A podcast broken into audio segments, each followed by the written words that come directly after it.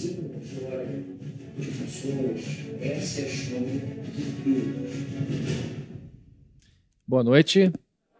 Que a graça e a paz de Jesus Cristo estejam com todos vocês, todas vocês presentes. Muito bom ver a igreja de novo.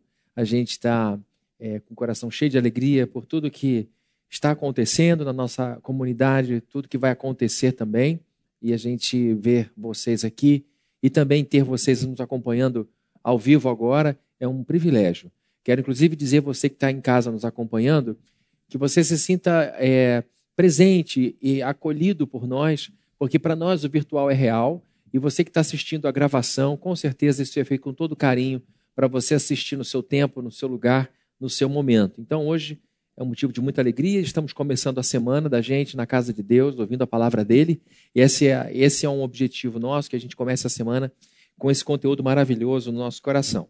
Então eu queria que vocês abrissem, por favor, suas Bíblias no primeiro livro de Samuel, capítulo número 16 você ligue a sua Bíblia, né, que você acesse o texto. Nós vamos ler do verso 1 ao verso 13.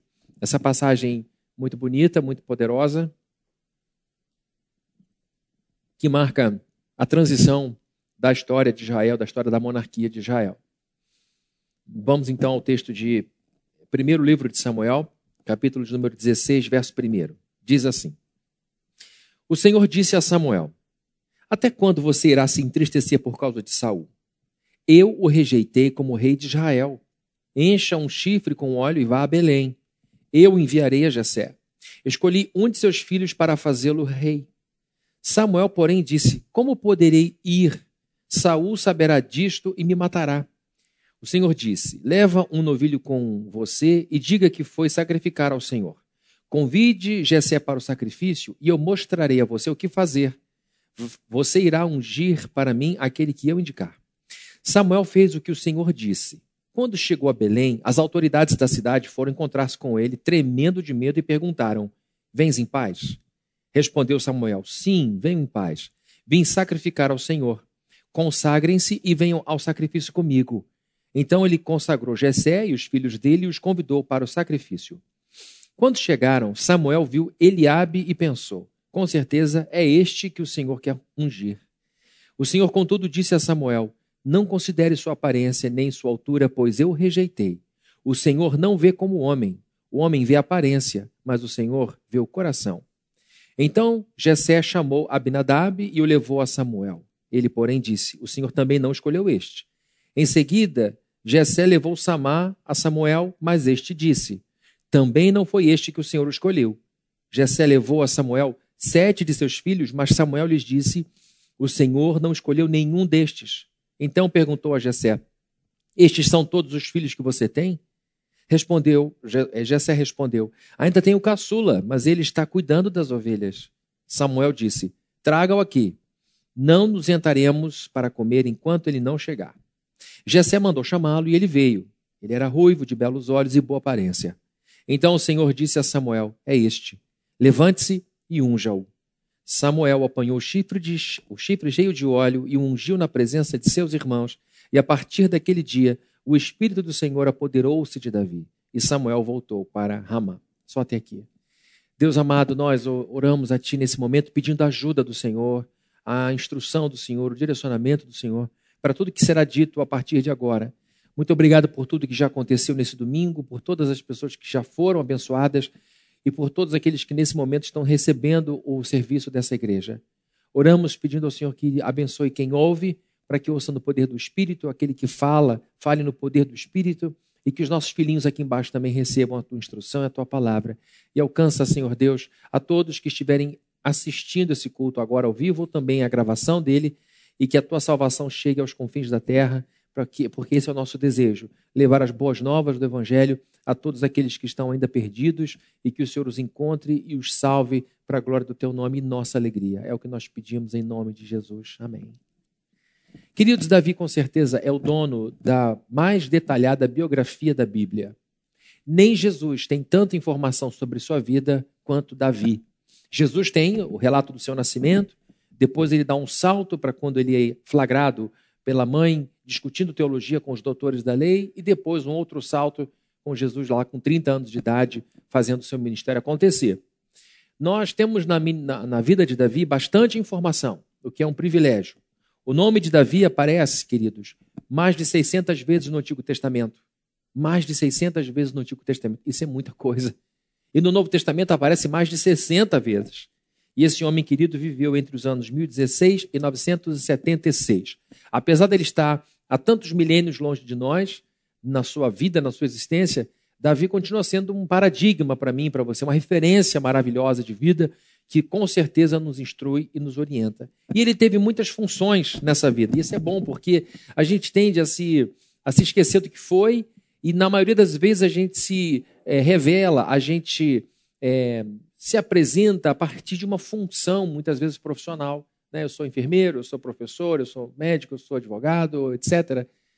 Mas Davi foi pastor de ovelhas, Davi foi soldado, Davi foi poeta, uma coisa que parece não combinar muito, né? Você imagina um homem como Davi, chegou ao generalato, se tornou um general, como de fato é, é, é deveria ser, porque ele era um guerreiro, ele conquistou tantas batalhas, ele acumulou tantas batalhas em sua vida que quando ele quis construir, por assim dizer, uma igreja, Deus não permitiu e disse: as suas mãos estão manchadas de sangue. Ele tinha muita morte na conta dele. E ele não era um assassino, ele era um guerreiro. Ele estava implementando o reino de Deus e nessa época se fazia necessário uma série de batalhas.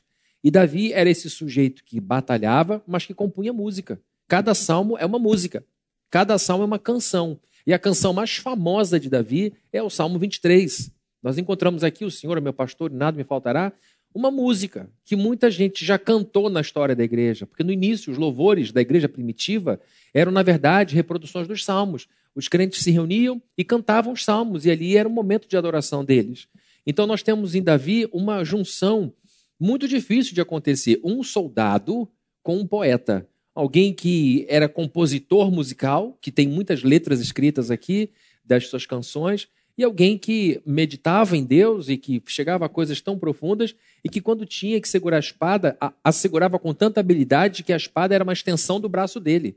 Davi era um homem que falou: O Senhor me, encerrou, me ensinou a vergar um arco de bronze. Queridos, o arco de um, de, uma, de um arco e flecha é feito de madeira. Para você usar um arco de bronze, tem que ter muita estrutura, muita força. O Senhor fortaleceu as minhas mãos para que eu conseguisse usar um arco de bronze. Era uma arma extremamente pesada, difícil. Então, é esse homem que conseguia tocar harpa, com todo, com, toda, todo o lirismo disso, mas quando precisava usar a espada, ele usava. Então, Davi era essa coisa de pastor de ovelha, soldado, poeta, músico e rei, que era um dos três ofícios do Antigo Testamento: o profeta, o sacerdote e o rei. E Davi era esse sujeito que, de maneira magistral, cuidou da nação de Israel com todo zelo e levou o povo mais para perto de Deus. A iniciativa dele de trazer a arca para dentro é, do seu território, a iniciativa dele de cuidar melhor da arca, porque ele próprio tinha casa, mas a arca não tinha. É, ele, ele, todo zelo pelas coisas de Deus, a maneira como ele adorava publicamente, sem muito pudor, e é recriminado por uma de suas mulheres, porque ele se comportou como um, um criado qualquer, e ele falou: pelo Senhor eu vou fazer, eu vou me alegrar. Ele, ele nunca escondeu, pelo contrário, ele amava se juntar com a congregação e adorar a Deus. Então temos nesse homem um sujeito de coração, um sujeito cheio de vida. E ele era filho de um fazendeiro, um homem absolutamente comum do seu tempo, Jessé. E Davi nos serve de exemplo para várias coisas, como perseverança. Davi perseverou até o final. Davi teve momentos de baixa, Davi teve momentos de queda, Davi teve momentos é, difíceis, mas ele nunca desistiu. Era extremamente resiliente. Eu já falei de resiliência, é só você lembrar de um elástico que você usa para enrolar dinheiro ou qualquer outra coisa. A palavra resiliência é uma palavra emprestada da, da engenharia, né? os engenheiros estudam a resiliência do metal, como é que ele vai trabalhar e quanto que ele volta, e a gente usa isso na, na questão comportamental para falar da resiliência mental, da resiliência emocional. Eu sou esticado, estressado, eu sou provocado, a minha cabeça é puxada de um lado e de outro, mas eu preciso tomar decisões com serenidade, eu preciso recompor minha serenidade, o elástico precisa voltar para o seu tamanho normal, e isso é resiliência. E a gente precisa desenvolver isso na cabeça. Nós, brasileiros, somos muito apaixonados, muito emocionais, e às vezes as emoções atrapalham, mas a gente precisa ter uma capacidade de voltar para um estado de serenidade e clareza mental para a gente tomar decisões em momentos difíceis. Davi era extremamente resiliente. A gente vê alguns salmos de Davi, ele dando aquele voo baixo, dizendo que a alma está abatida, que ele está doente, que ele está triste, que os seus ossos doem de tanta tristeza.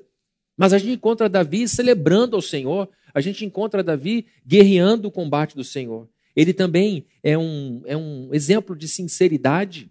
O Salmo 51 que ele compôs, a música do Salmo 51, é uma confissão é um pedido de perdão, uma confissão de pecado, um pedido de perdão a Deus. Depois que o profeta Natan descobre o pecado dele com Batseba, com Urias, toda a trama que ele, que ele criou para esconder um pecado terrível dele, ele escreve essa música maravilhosa do fundo do coração dele.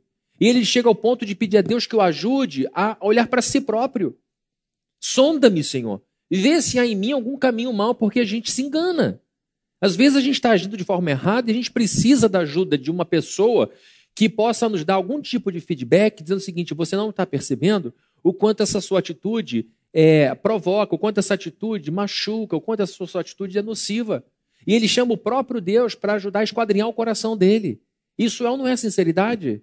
Isso é não é desejo de ser transparente diante de Deus? Ele é esse exemplo, exemplo de generosidade.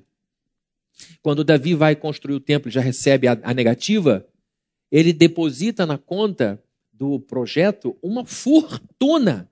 Quilos e quilos e quilos de ouro, prata, bronze, tudo que é tipo de material. Ele não fez conta para fazer a obra de Deus acontecer. Ele era um homem generosíssimo, era um homem extremamente é, é, é, caridoso. Ele tinha essa capacidade e, de fato, todas essas virtudes além de sua coragem, faziam de Davi um, um sujeito digno de nossa devoção. Quem não gostaria de ter um líder como esse? Quem não gostaria de dar a vida por um projeto como o de Davi, de unificar todas as tribos, de lutar pelo povo de Deus como ele lutou? E o seu amor, o seu temor por Deus sempre foi uma coisa impressionante. E o que é mais lindo é ver que a, a vida de Davi nos serve de exemplo também para coisas muito ruins. Como eu já citei o pecado de Batseba, a vaidade dele de contar o exército sem necessidade, Deus dizendo não é necessário, você está fazendo isso por pura exibição, isso não é bom, isso não é bom para você. E ele fez, e mesmo assim enfrentou a resistência do Espírito Santo e depois colheu as consequências desse erro. Então nós encontramos nele um ser humano absolutamente comum. E quando eu vejo Deus chamando Davi e quando eu sei que Deus é onisciente, que Deus já conhece as coisas antes delas existirem e conhece as coisas como elas são, como elas serão e como elas poderiam ter sido, como elas poderiam não ter sido, a exaustão. Então, quando Deus chama Davi, ele já chama conhecendo todos os problemas pelos quais Davi passaria, todas as vergonhas que é, Davi causaria, toda toda a mácula que ele traria para o nome de Deus, e mesmo assim Deus o chamou. E quando eu vejo Davi vivendo isso com Deus, o que chama a minha atenção acima de Davi é o próprio Deus de Davi. Que de tanto amor e graça que tinha por ele, foi capaz de usá-lo mesmo assim. E aí eu encontro esperança para a minha vida. Porque eu sei que eu erro, errarei, e peço a Deus que me segure para não errar tanto e não tão profundamente, mas quando eu vejo que Deus escolhe Davi, conhecendo toda a vida de Davi, e usa Davi para a glória do nome dele, e Jesus é chamado de o filho de Davi, com todo orgulho, e Davi se torna o rei referência, o rei paradigma, é, para, para, o rei referencial. Ficou travado aqui. O rei que se tornou a referência de todo o reinado após ele. Se alguém fazia o que era certo, era comparado a Davi. Se alguém se afastava, se afastava em virtude do ponto referencial que era Davi. Então, Davi, mesmo sendo um humano como eu e você, foi muito usado por Deus e continua sendo um exemplo incrível de servo de Deus. E isso, queridos, nos mostra a sua importância quando a gente se lembra no mundo em que vive.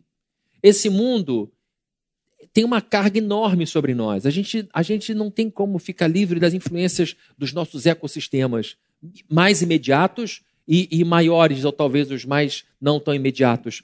E esses ecossistemas influenciam muito no tipo de pessoa que a gente se torna. Mas, na verdade, eu acredito que a escolha vai ser sempre minha, sempre sua. Né? A vida nos influencia de um jeito e eu respondo de uma forma em virtude do que eu escolho ou do que eu não escolho. Esse mundo, todos os dias, me apresenta oportunidades de eu me tornar mais crente ou mais cético. Esse mundo me mostra situações em que eu posso me agarrar com Deus uma tribulação, e eu então entendendo que a minha fonte de força é o próprio Deus, me agarro mais a Ele, mergulho na presença dele, leio a Bíblia, me comovo mais na presença de Deus, ou eu me afasto com raiva e me torno cético. Eu é que vou escolher. Então, Davi nos mostra, passando ele por muitos problemas, que ele escolheu ser mais crente, ao invés de mais cético. Esse mundo me oferece a oportunidade de eu me tornar mais amoroso ou mais rancoroso.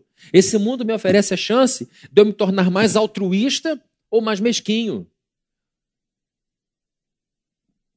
Esse mundo pode me ajudar a ser mais otimista ou mais pessimista. Já falei isso aqui várias vezes, vou falar mais vezes.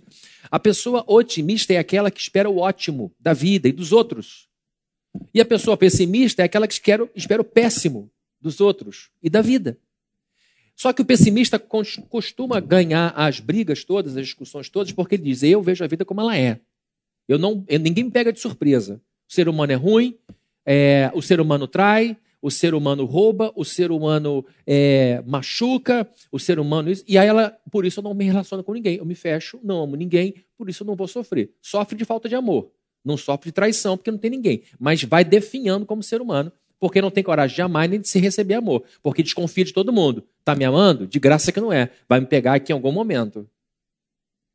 Então, a, o otimista soa como sendo uma pessoa mais realista e mais pé no chão, e o, e o, e o otimista soa como um ingênuo, como alguém que olha para a vida com olhos de criança.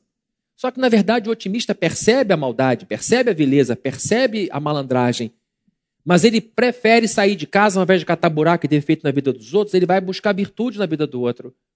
Isso gera uma energia completamente diferente dentro da pessoa e isso reverbera no mundo ao redor dela.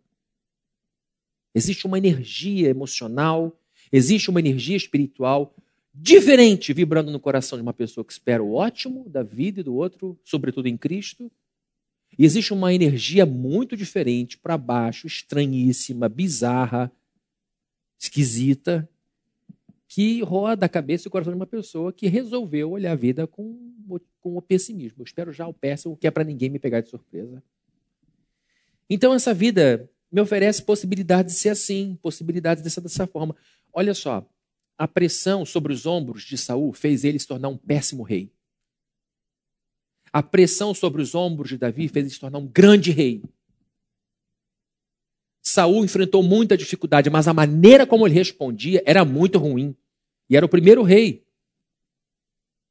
Era a inauguração da monarquia nessa nação.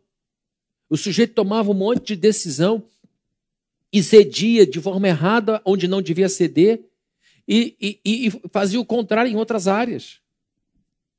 Esse mundo, então, queridos, vai exercer pressão sobre nós e nós vamos ter que lidar com ele e escolher que tipo de gente seremos, que tipo de pessoas seremos. Mas esse Davi também nos ensina muito sobre Deus, não só sobre o homem, mas sobre Deus. Ele mostra um Deus magnífico. Gente, o Deus de Davi é muito melhor do que o próprio Davi. É um Deus com muita paciência. É um Deus com, com muita graça.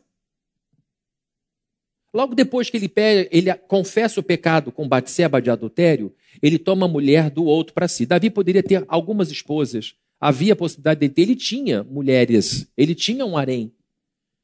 O que ele não podia, de jeito nenhum, mesmo sendo rei, era ter a mulher do outro.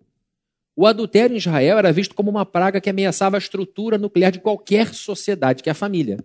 É ali que tudo começa. A grande crise desse mundo é uma crise de ordem nuclear na família pais ausentes, filhos sem supervisão, criados pela mídia, criados pela rua. E aí, queridos, nós vivemos num tempo em que ninguém mais sabe ser humano do jeito correto. E vamos criando um monte de maluquice, mas eu não quero me desviar porque o assunto não é esse. Mas a gente encontra aqui Davi mostrando a, a, a como Deus é gracioso, presente na vida dele, agindo de uma forma incrível.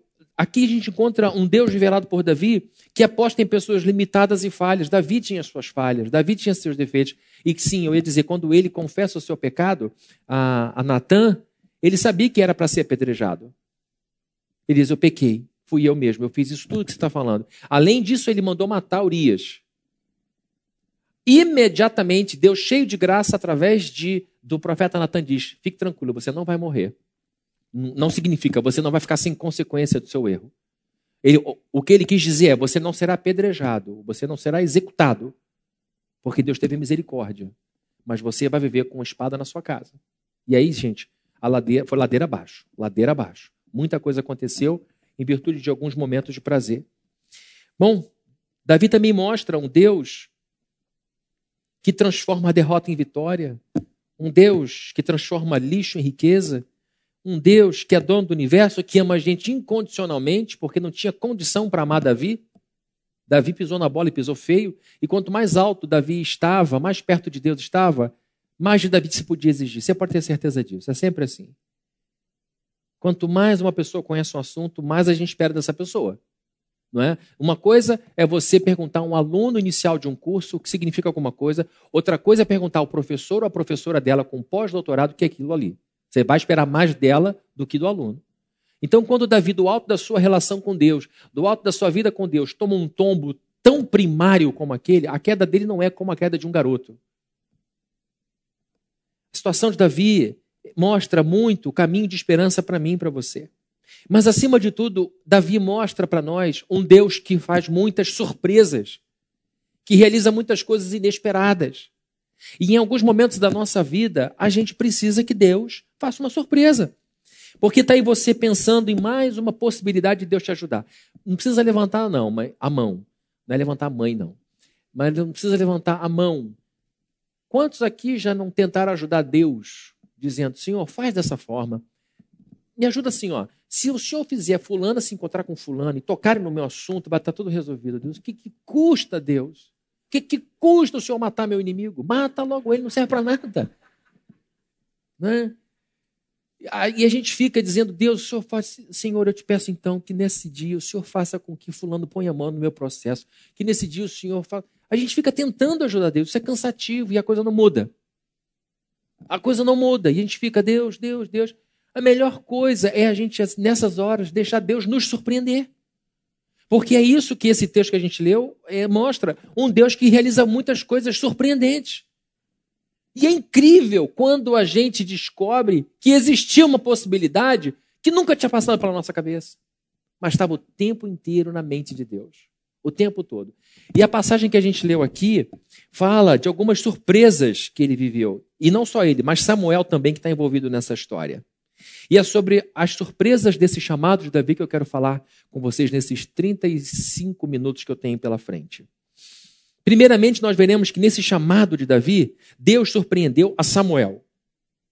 Samuel foi um homem muito importante na história de Israel, foi o último dos juízes. Há um período da história da, do, do, povo de Deus em que o povo de Deus foi conduzido por juízes.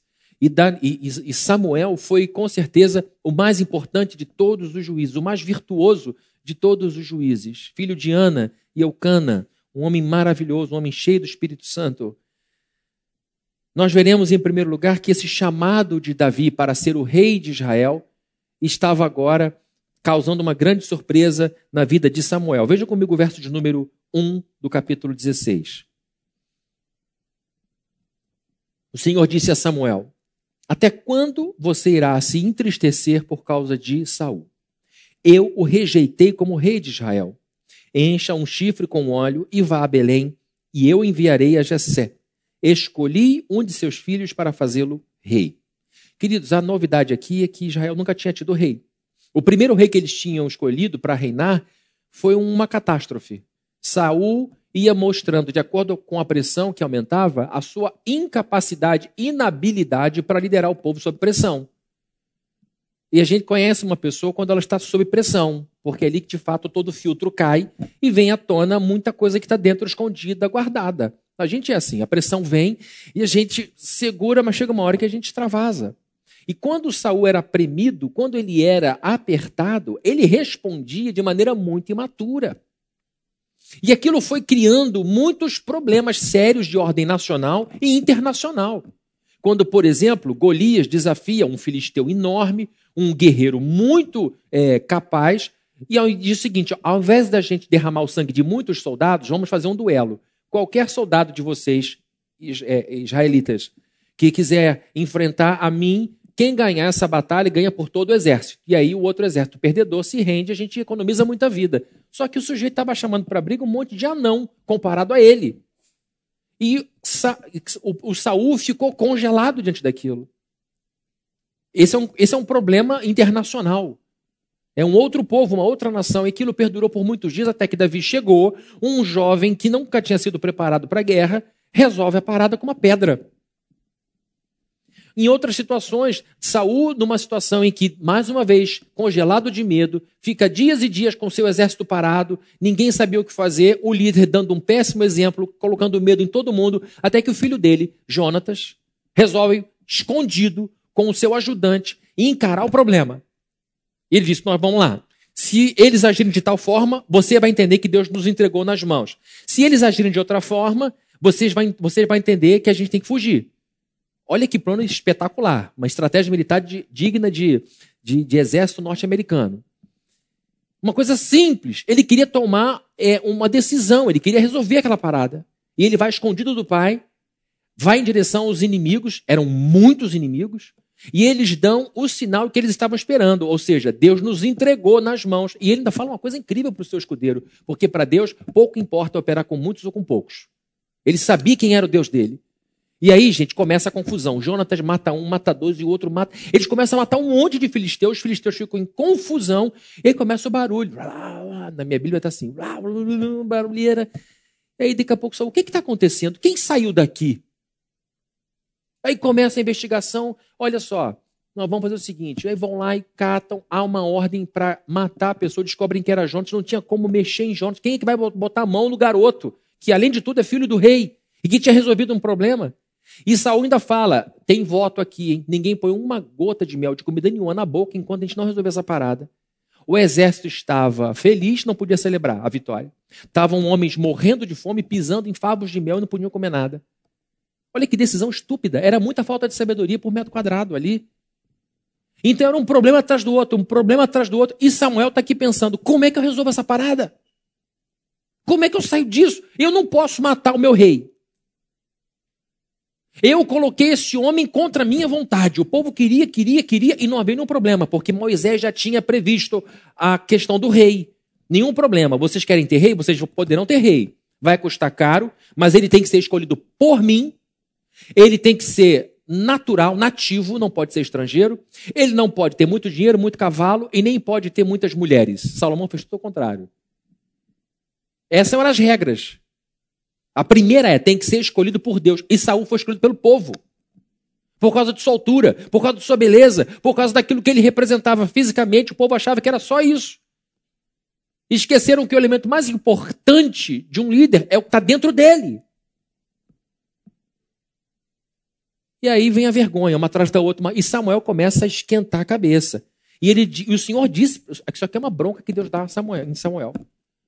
Até quando você vai continuar reclamando?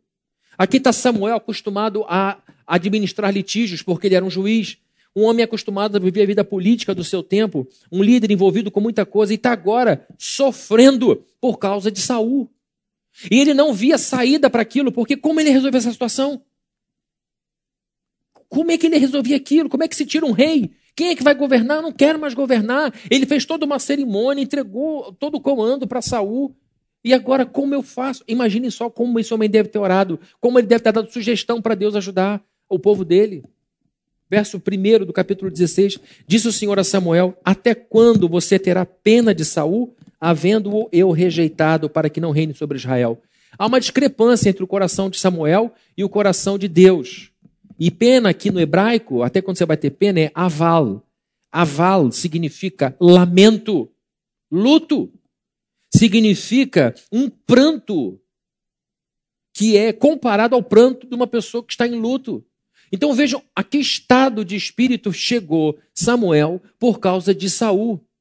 E ele chega numa situação em que de muito abatimento não conseguia agir, não conseguia pensar. Você já passou por um momento assim em que você diz assim: "Deus, eu não sei mais o que fazer. Eu, eu não tenho como sair dessa confusão Eu estou enfiado num buraco e eu não consigo sair. Eu não tenho criatividade, não tenho força, não tenho dinheiro, não tenho criatividade para pensar numa solução. Ele deve ter pensado, o Samuel deve ter pensado: onde foi que eu errei com Saul? Será que eu me precipitei? Cedi para a pressão popular? Será que eu não treinei Saul o suficiente? Será que eu não orei o suficiente para evitar que isso tivesse acontecido? Como é que eu saio dessa? Deus não tem, não tem como sair disso.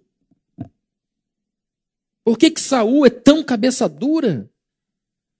E detalhe, talvez ele estivesse pensando na vergonha diante das outras nações. Um povo com uma história tão linda que foi libertado do Egito com mão forte por Deus, e muita gente viu o poder de Deus sobre o, o rei egípcio, e eles foram ganhando muitas batalhas, e agora está a monarquia nascendo morta. A monarquia está nascendo morta.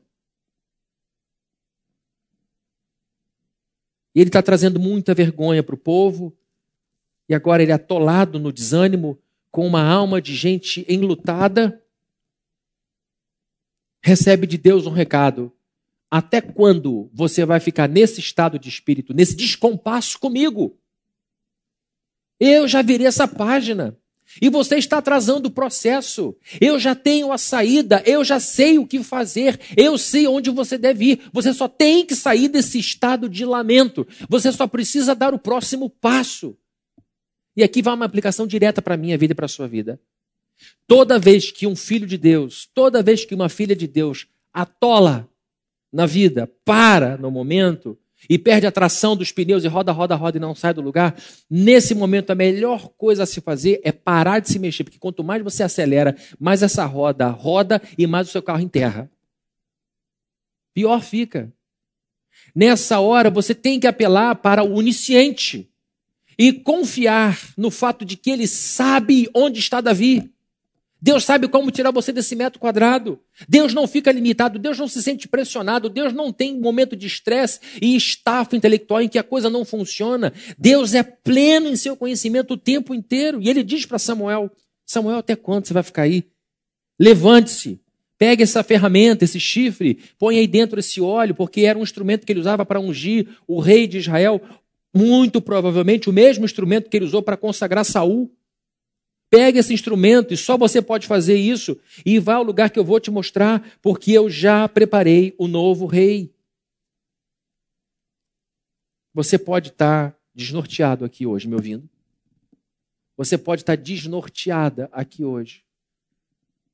Talvez você diga: Eu nem sei como eu cheguei na igreja ou você esteja aí me acompanhando, eu não, eu, não, eu não sei mais o que fazer amanhã, eu tenho que ter uma resposta essa semana, eu não consigo dormir. Nessas horas, a gente tem que olhar para a Bíblia, para esse texto, e entender que o Deus de Samuel é um Deus surpreendente. Surpreendente. Posso dar um testemunho rápido aqui, que acabei de lembrar? Posso. Faz muito tempo isso, tá? Faz mesmo. A gente nem era convertido direito. A gente ia para a igreja de vez em quando, mas assim, ia porque o nosso tio, o meu tio Pedro era o presbítero da Assembleia de Deus, ele falava de Jesus para a gente, a gente sabia que existia um Deus poderoso, mas ninguém queria nada com a igreja. E a gente começou a igreja de vez em quando, de vez em quando, de vez em quando. Um dia sim, outro não, não, não, outro sim. E a gente estava passando por um momento de muito aperto financeiro. Mas muito, gente, muito, muito, muito vírgula, muito, muito, muito, vírgula, fecha, entra outro parágrafo, muito, muito, muito, muito. Uma luta, minha mãe sozinha querendo fazer o melhor para mim e para minha irmã. Meu pai tinha cortado a pensão pela metade sem nos avisar. Mentiu num processo que o endereço era tal, a intimação não chegou, perdemos de WO, e quando viu a gente tinha até recorrer, minha mãe tinha que descobrir onde tinha uma advogada, e nessa foram-se meses e meses e meses de contas não pagas e dívidas acumuladas. Espetáculo. E eu falei, Deus do céu, tem misericórdia. A gente estava vendendo o almoço para comer o jantar, essas coisas assim, né? E Deus tinha dito que nos honraria. Mas como Deus? Aí começava, como? Assim, eu dando minhas sugestões ridículas. Nunca tinha lido uma página da Bíblia, mas eu já orava. E teve um dia, gente, que a coisa estava realmente muito ruim. E aí nós oramos a Deus, pedimos uma prova a Ele. Acreditem se quiser. Uma cédula de dinheiro caiu pela janela da nossa sala. Deixou com muita pena da gente. Glória a Deus. Veio voando uma nota, e cruzeiro ainda, ou cruzado, já nem lembro. A coisa caiu na nossa sala. Aí eu falei, não dá para duvidar agora não. Tenho até medo de duvidar. Dinheiro voando. O que Deus queria com isso? Mostrar o que ele mostrou para Pedro. Quando Pedro estava preocupado como ia pagar o imposto, Jesus falou: vai lá, pesca. Dentro do peixe tem moeda para mim e para você. Ele é o dono do ouro e da prata. Ele sabe onde está tudo. Ele sabe onde está a sua a prata que você precisa, o ouro que eu preciso. E talvez a prata que você precisa seja um grande amor. Ele sabe onde está isso. E fica catando você, se desvalorizando de qualquer forma para poder ter alguém, por isso nunca encontra ninguém direito. Porque não parou para ficar sozinho, sozinha e se consagrar ao seu Deus e dizer: agora é sério, eu quero fazer esse negócio de acordo com a Bíblia. Agora eu quero alguém de fato vindo por Deus, porque enquanto eu escolhi, eu só me arrebentei. Ponto com. Então, quando a gente está diante de Deus de Samuel e o Deus de Davi, a gente tem que entender que este Deus é vivo e criativo. Está falando alguém aqui que já viu o dinheiro cair pela janela. Não resolveu muito nosso problema, não. Foi só um, um brigadeiro. Toma um brigadeiro aí, depois eu vou te fartar. E eu posso dizer hoje, Deus cumpriu cada palavra dele na nossa vida. Cada palavra de Deus na nossa vida. Minha filha é formada, morando em Portugal com meu genro, completamente independente. Meu filho se formando na UF em Direito. Eu só posso atribuir isso ao Deus Todo-Poderoso. Alguém que precisou ver dinheiro cair pela janela. Estou aberto ainda se as janelas estiverem abertas. Se quiser cair também, eu já estou andando carro de janela aberta, as quatro. Mas eu quero dizer, queridos, que ele é muito fiel. Muito fiel. Ele sabe exatamente onde está aquilo que você precisa.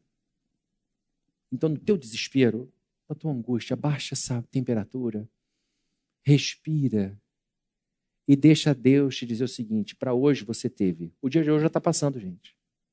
O nosso problema é que a gente fica pensando como é que vai ser amanhã, como é que vai ser depois da manhã. Sabe como vai ser amanhã? Como foi hoje. Hoje você não teve o suficiente para estar aqui, sim ou não? Aqui. Como é que vai ser amanhã? Você terá o suficiente amanhã. E assim você vai acumulando um dia de confiança após outro dia, e você vai perceber que Deus é bom todos os dias, o tempo inteiro. Por isso que é uma bobagem você ficar saltando lá para o mês seguinte, para três meses depois, se esquecendo que todos os dias, até esse exato ponto, Deus tem sido fidelíssimo. Nós estamos num lugar que poderia ser pior. Se você estivesse no Chad, no coração da África, comendo lama, como muitos comem, um barro, um tipo de barro lá, isso é muito pior. Vivendo em lugares em que você não tem liberdade para abrir a Bíblia. Então, o que eu quero dizer é que para hoje, Deus tem sido fiel e ele surpreende a mim e a você a cada dia. Então, em primeiro lugar, a gente vê que Deus surpreendeu a Samuel, dando a Samuel a saída que ele não conseguia enxergar. Ele chega na casa de Davi e encontra em Davi uma criança a solução para um problema causado por um homem feito que era Saul. Em segundo lugar, nós veremos que nesse chamado que Deus promoveu na vida de Davi, ele surpreendeu o próprio Davi. O próprio Davi. Veja comigo o verso 13, o que é que diz. Deixa eu só tomar um golinho aqui. Vamos lá ao capítulo 16 do primeiro livro de Samuel, verso 13. Samuel apanhou o chifre cheio de óleo e o ungiu na presença de seus irmãos. E a partir daquele dia, o Espírito do Senhor apoderou-se de Davi e Samuel voltou para Ramá. Queridos, a situação foi a seguinte: aqui é um, é um plano de subversão, porque o rei estava vivo. Quem seria o próximo rei? O filho do rei, Jonatas. Só que Deus disse o seguinte: o próximo rei não está na casa de Saul, está na casa de Jessé. E o fato de ele levar um chifre com óleo para consagrar uma pessoa que não estivesse na casa de Saul era o fim da linha para Samuel. Seria um golpe. Como assim você foi consagrar o próximo rei fora da minha casa? O meu filho será o próximo rei. Porque a monarquia era passada de pai para filho. E continua sendo assim até hoje.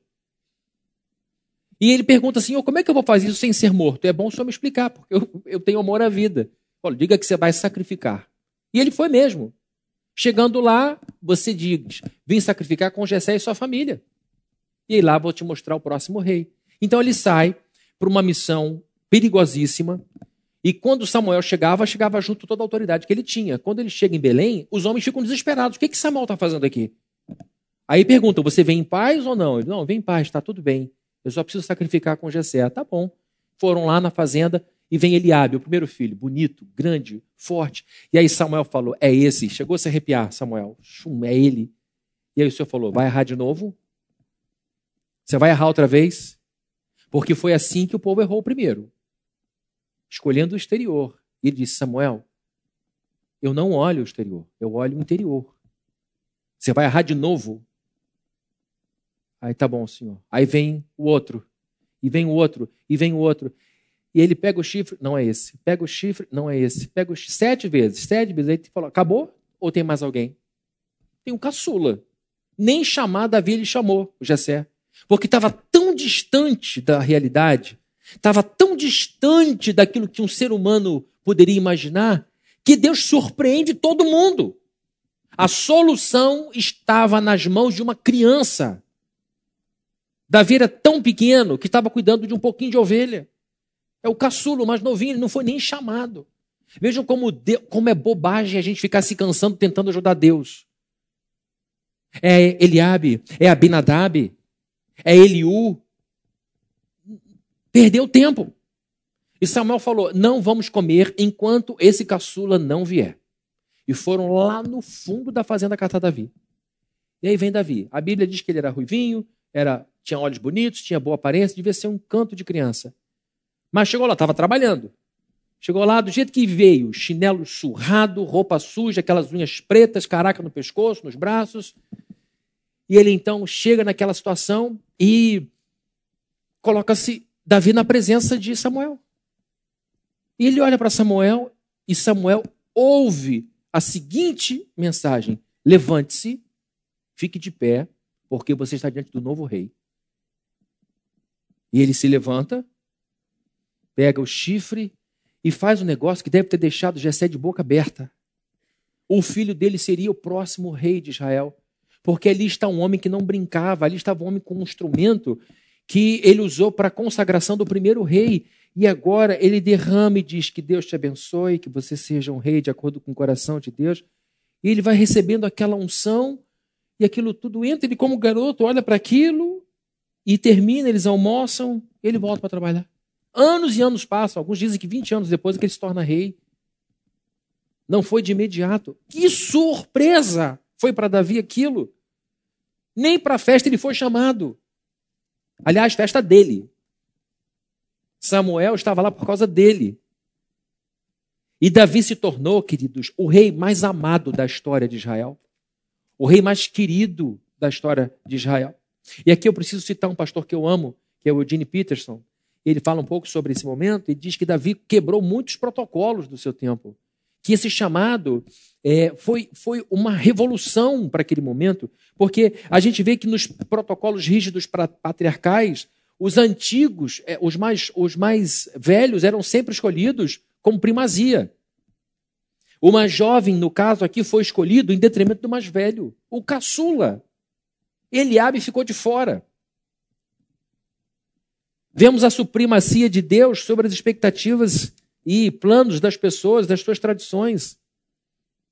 E no caso de Davi, a surpresa ainda é mais impactante, porque ele não vence só um irmão mais velho. Quantos irmãos mais velhos ele, ele, ele vence? Aí fica mole. Sete. Não é esse. Não é esse. No sétimo, ele pergunta: já tô, esse negócio de levantar chifre, tirar chifre, está me cansando. Tem mais algum aqui? Está faltando alguém? Não é nenhum deles. Davi venceu esse protocolo sete vezes. Ele pulou por sobre sete irmãos. Gente, e Deus fez dele, de fato, um rei espetacular. Pulou Eliabe, Abinadab, Samar, Natanael, Radai, Ozen e Eliú. Numa tarde só.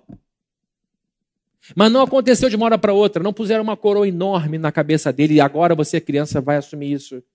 Ele foi sendo formado, ele foi sendo trabalhado, ele foi sendo forjado e ele foi guardando no coração aquela palavra no coração dele de que ele seria rei de Israel. mas não foi fácil. Porque quando ele começa a conviver com Saul, Saul começa a ficar preocupado. Saul era um cara mal resolvido com Deus, mal resolvido consigo mesmo e por isso era mal resolvido com todo mundo. Ele no começo tem uma relação de muito amor com Davi, de muito carinho. Davi acalmava a alma dele, tocando músicas, cantando. Davi fazia bem para ele como pessoa, era muito amigo do seu filho, e Davi também era um cara extraordinário, um guerreiro extraordinário. E ele trazia muitas vitórias para Saul. Só que chega uma hora que ele começa a trazer vitória demais, e aquilo deixa Saul muito preocupado. Porque Saul não se via legitimado por Deus na sua posição. Ele se via legitimado por poder que ele recebeu, poder otorgado de Samuel. Isso faz uma grande diferença.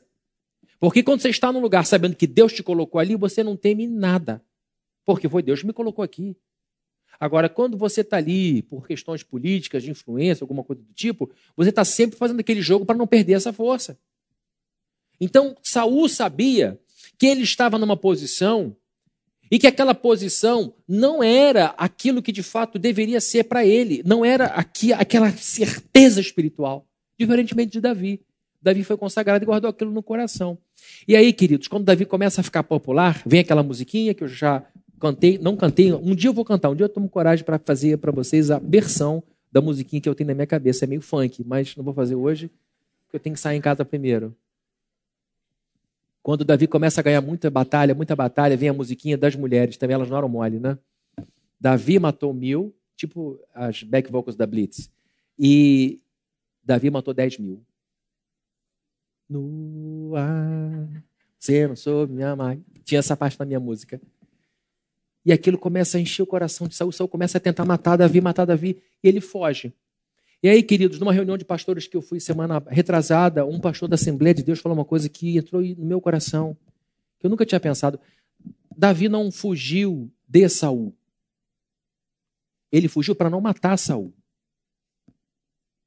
Ele não queria matar Saul, porque ele teve ocasião em que duas vezes Saul estava de costas para ele, uma estava dormindo, outra estava de costas. E ele, ele sabia que o reino era dele, seria dele um dia. Ele queria muito ser rei de Israel, o orgulho do coração dele, mas não a qualquer custo. E isso nos ensina como cristãos. A gente pode sonhar, a gente pode ambicionar. Ambicionar vem do, do, do latim ambitio, que significa cercar, encurralar. Você pode ter sonhos na vida e ambicionar algumas posições. O que você não pode é ter ganância, cobiçar, que é um desejo violento. A gente pode desejar muito alguma coisa, mas não a qualquer preço. Se o que a gente deseja estiver para ser alcançado acima da vontade de Deus, a gente sabe o que fazer, é abortar. Pronto, chega. Se Deus falou que vai me dar, vai ter algum caminho, em algum momento esse negócio vai acontecer.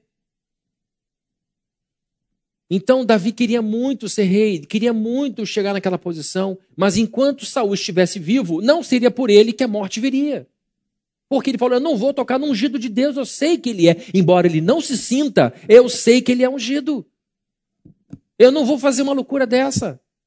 Eu quero muito reino, mas não com esse sangue na minha mão. Então eu entendi por esse irmão uma coisa profunda, que por mais que eu já tenha falado sobre isso, ele não estava fugindo de Saul, ele não tinha medo de Saul, ele estava fugindo para não matar Saul, que inclusive era pai de um grande amigo dele, do melhor amigo dele. Ele, ele resolveu esperar em Deus. Ele resolveu esperar os caminhos de Deus. E agora vem esse homem sendo formado na tribulação, ele tem que fugir e ele passa a viver com os filisteus, ele passa a viver na terra dos filisteus, protegendo o filisteu. Olha que loucura, que virada, coisa estranha. Davi, numa situação desesperadora, se fingiu de maluco. Quando descobriram que era Davi que estava ali, todo vulnerável, ele começou a lamber parede. Quem é aquele sujeito lambendo a parede? É Davi, babando que nem um doido. Ele se deu de doido para poder sumir dali. Aí o rei chega, é Davi? Lambendo parede? Pelo amor de Deus, já tem muito maluco aqui, mais um, manda esse sujeito embora. E ele então sai lá fazendo as coisas que eu não vou imitar aqui, maluco, e nem vou cantar funk, e ele sai dali vivo. Olha o que ele teve que fazer para sobreviver. A vida dele só foi piorando, piorando, piorando, piorando. Ele chegou a momento de dizer que a minha dor era tão grande, a minha tristeza é tão profunda, os meus inimigos são tão fortes que os meus ossos doem. Mas Deus disse que faria dele um grande rei.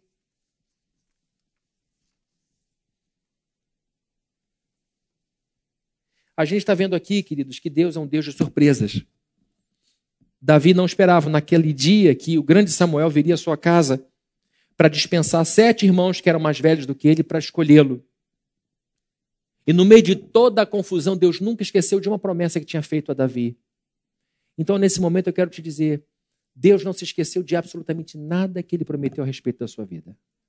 Nada, nada, nada, nada, nada, nada, nada, nada. E talvez você esteja percebendo o que Davi percebeu. Porque Davi foge porque ele não quer matar Saul, porque ele quer fazer a coisa certa, ele vai sofrendo mais e mais e mais e mais. Se ele tivesse acabado com Saul, talvez ele pensasse, agora os meus problemas acabaram. Ele criaria problemas com Deus. E porque ele é fiel a Deus, ele vai dando passos para trás, passos para trás, e a vida vai só piorando, ele vai se exilando, ficando cada vez mais distante do povo que ele tanto amava, de maneira que na cabeça de Davi é preciso ter muita força para entender que ele não está perdido. Que Deus o colocaria no trono de Israel. E aqui eu vou usar uma ilustração para tentar ajudar você a pensar um pouco melhor. Quem aqui já viu um estilingue? Levanta a mão. Melhor, quem nunca viu um estilingue? Quem não, o que é estilingue? Porque a geração nova talvez nunca tenha visto. Estilingue é um, materialzinho muito simples, eu vou explicar para você porque eu não tenho estilingue. Se eu tivesse um estilingue, ah, um estilingue aqui, não sabia que tinha um estilingue. Que coisa, gente. Quem foi que botou esse estilingue aqui? Quero agradecer o Rafael. Rafael, levanta a mão. Uma salva de mãos para o Rafael que trouxe o estilingue para gente. Que beleza, né? Depois dessa, qualquer um vai ganhar uma salva de palmas aqui, né? Isso aqui é um estilingue, uma brincadeira de crianças que não tem o que fazer. Já brinquei muito disso. Você pega uma pedrinha, eu vou ensinar aqui devagarinho, passo a passo. Pega uma pedrinha aqui, aperta com firmeza. Se você quer jogar pertinho, puxa pouco vai cair aqui. Mas se você quiser puxar e jogar essa pedra muito longe, você vai puxando o máximo, o máximo, o máximo, o máximo, que você vai e solta. A distância que essa pedra vai. Você saiu de casa para ver como é que funciona o estilingue, coisa horrível, né? À medida em que você mais puxa para trás, mais você precisa apertar a pedra para não escapulir da sua mão. Então você pega uma pedrinha e imagina uma pedra sendo uma pessoa. E me escolheram. Para quê? Ah, o que, que é isso? Pum, fecha aqui. E vai puxando, apertando, apertando, apertando. A pedra, de repente, vê tudo escuro e começa a sentir que, além de apertada, ela vai andando para trás. Ela pensa: meu Deus, o que aconteceu comigo? Eu estava bem naquele jardim, alguém me pegou na mão, me apertou, me colocou num lugar super escuro e agora eu sinto que a vida me aperta e eu ando cada vez mais para trás, mais para trás. E, de repente, alguém diz assim: vai. E a pedra vai lá longe, ela percebe que ela foi muito longe. Às vezes, Deus faz isso com a gente. Ele pega a gente na nossa calmaria, calmaria fecha a mão dele, põe no estilingue dele e aperta. E você não vai entendendo porque que, em obediência a Deus, sua vida fica cada vez mais escura. Você não percebe, não entende por que, que você parece que está andando para trás e mesmo fazendo tudo certo. E você vai percebendo que quanto mais você ora, Deus, pior fica. Aí você diz, meu Deus, mas eu vou parar de orar, porque parece que quanto mais eu oro, pior fica. E de repente você ouve uma vozinha e diz assim, agora é a hora de voar. E aí você dá um salto em que você percebe que aqueles dias de tribulação, aqueles meses de dor, são nada comparados à grande bênção que você alcançou. Então, às vezes, faz isso com a gente. Põe a gente numa situação difícil. Sem que a gente perceba, ele está nos preparando para um voo. E quanto mais ele aperta, mais longe ele quer nos jogar. A vida de Davi foi extremamente difícil. A vida de Davi foi muito difícil. Talvez você esteja vivendo os piores anos da sua vida, os piores momentos da sua vida.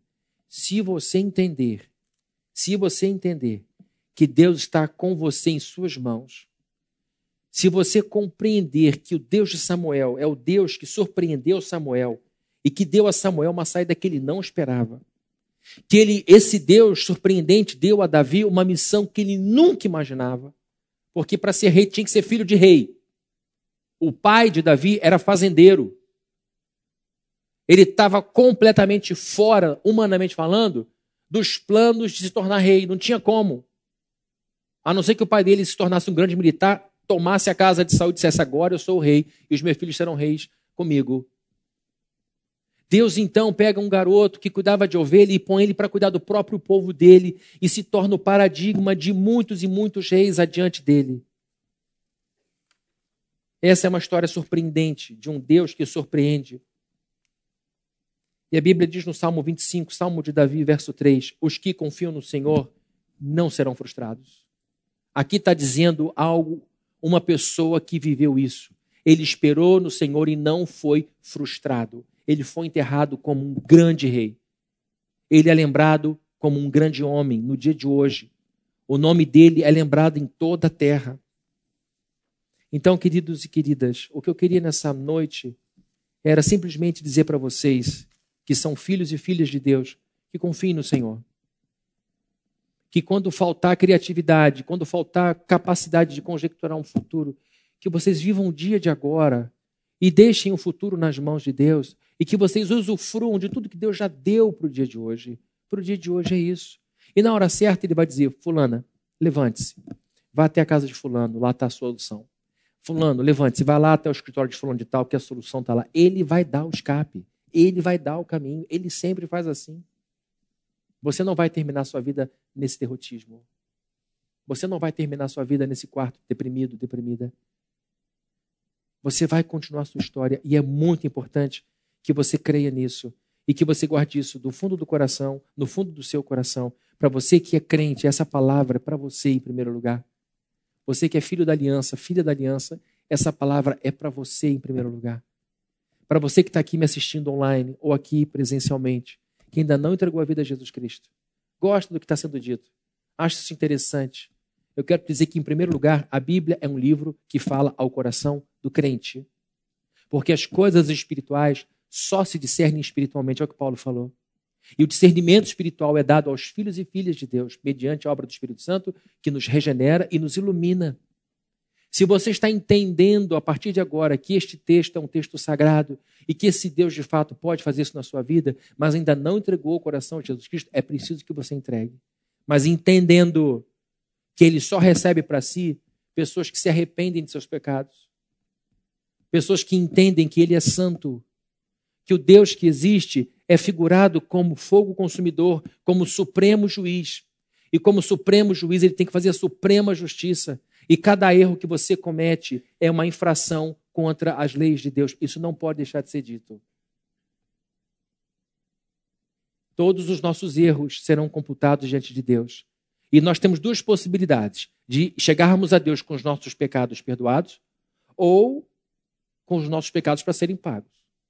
Mas aí você vai dizer: não, não, comigo não acontece. Por quê? Porque eu não sou como meu cunhado. E vai botar na conta do cunhado. Meu cunhado não presta, ele fez um monte de besteira e eu sempre me destaquei, eu sou bem melhor do que ele. Não, mas eu não sou como meu irmão. Meu irmão era terrível, bagunceiro. Eu não sou como minha irmã. Minha irmã dava nó em pingo de éter. Ela é terrível, eu não sou como ela, Deus. Senhor sabe disso. Saímos do mesmo útero, mesma criação, mas ela está lá e eu estou aqui. No dia que você se apresentar diante de Deus, ele não vai usar como referência o pior dos homens ou a pior das mulheres. Ah, você não foi como o pior, então você entra. Não. Sabe o que ele vai fazer? No dia do juízo, ele vai usar o melhor de todos como referência. Quem foi o melhor de todos? Jesus Cristo. Ele não vai perguntar: você foi melhor do que seu cunhado? Não. Você foi melhor do que sua irmã? Não. Ele vai perguntar: você foi como meu filho? Porque para entrar no reino de Deus, tem que ser perfeito como ele, e não tão ruim quanto uma pessoa.